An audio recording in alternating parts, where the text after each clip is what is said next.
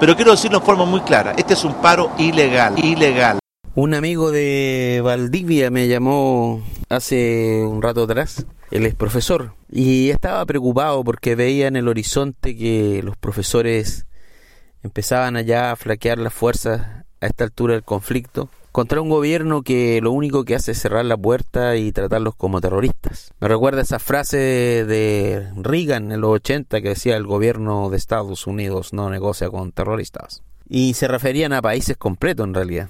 Es un poco esa la actitud, la actitud estilo Bush, estilo Trump, estilo Reagan, estilo Cast. Esa actitud que no comprende que el problema es laboral, esta hora, a esta altura, no importa si el profesor es de izquierda, de centro, si es socialista, si es comunista, si es UDI, si es RN, si es Evópoli. Lo que pasa es que el profesor es también un trabajador. Y un país que se precia de tal, lo que más le importa siempre es la educación de su gente. Porque a mayor educación en un país, a mayor educación en la población, más progresa ese país. Si no vean el caso de Corea. Corea gasta ingentes recursos del erario público, del Producto Interno Bruto, para formar profesores. Un profesor en Corea no sale ganando 500 mil pesos ni 300 mil pesos. Gana exactamente la altura que un médico gana acá, con la diferencia que además el Estado lo premia por ser profesor. ¿Cómo? La persona sale y el Estado le dice, aquí tiene su casa. Por supuesto que tienen eh, exigencias y altas exigencias,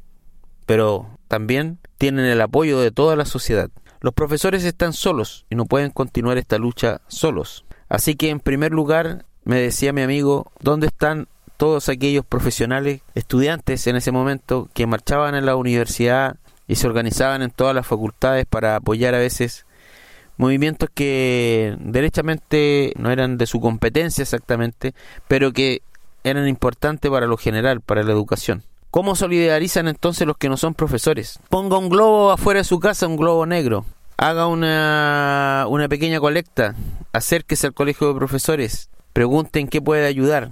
A los estudiantes de enseñanza media, a los estudiantes de las universidades, que se han mantenido al margen como si no, no tuviera que ver con sus propias luchas, acérquense a los maestros, apoyen, apoyen.